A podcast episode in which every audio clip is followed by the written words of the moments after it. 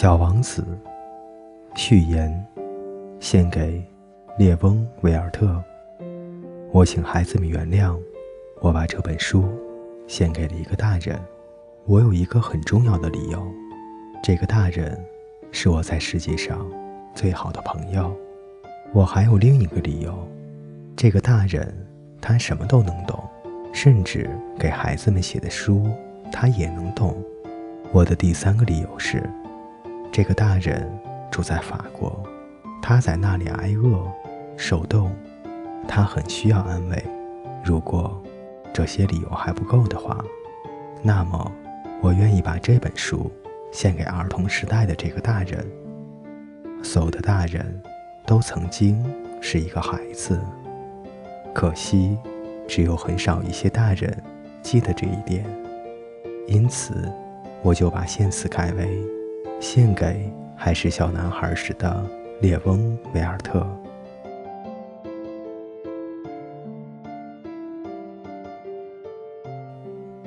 当时我还只有六岁的时候，在一本描写原始森林的名叫《真实的故事》的书中，看到了一幅精彩的插画，画的是一条蟒蛇正在吞食一只大野兽。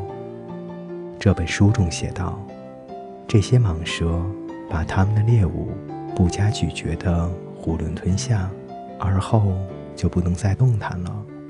它们就在长长的六个月的睡眠中消化这些食物。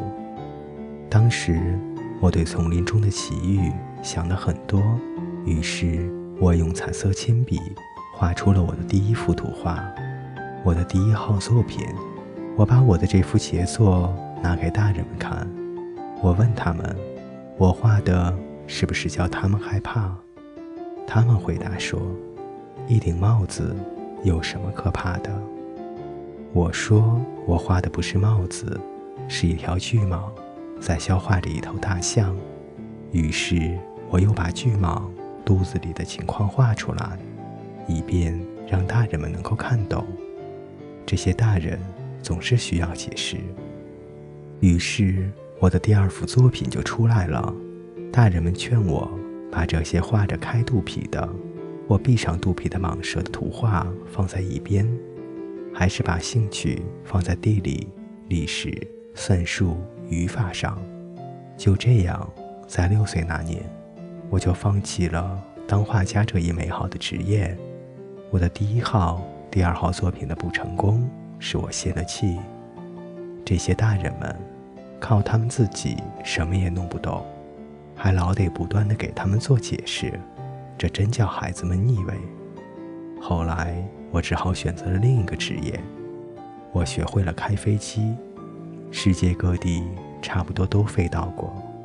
的确，地理学帮了我很大的忙，我一眼就能分辨出中国和亚利桑那。要是在夜里迷了航向，这是很有用的。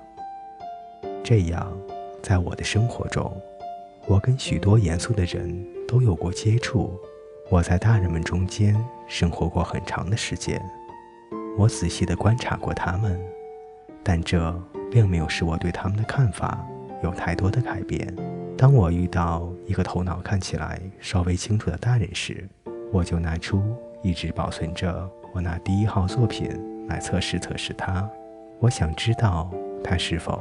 真有理解能力，可是我得到的回答总是：“这是顶帽子，我就不和他们谈巨蟒啊、原始森林啊，或者星星之类的。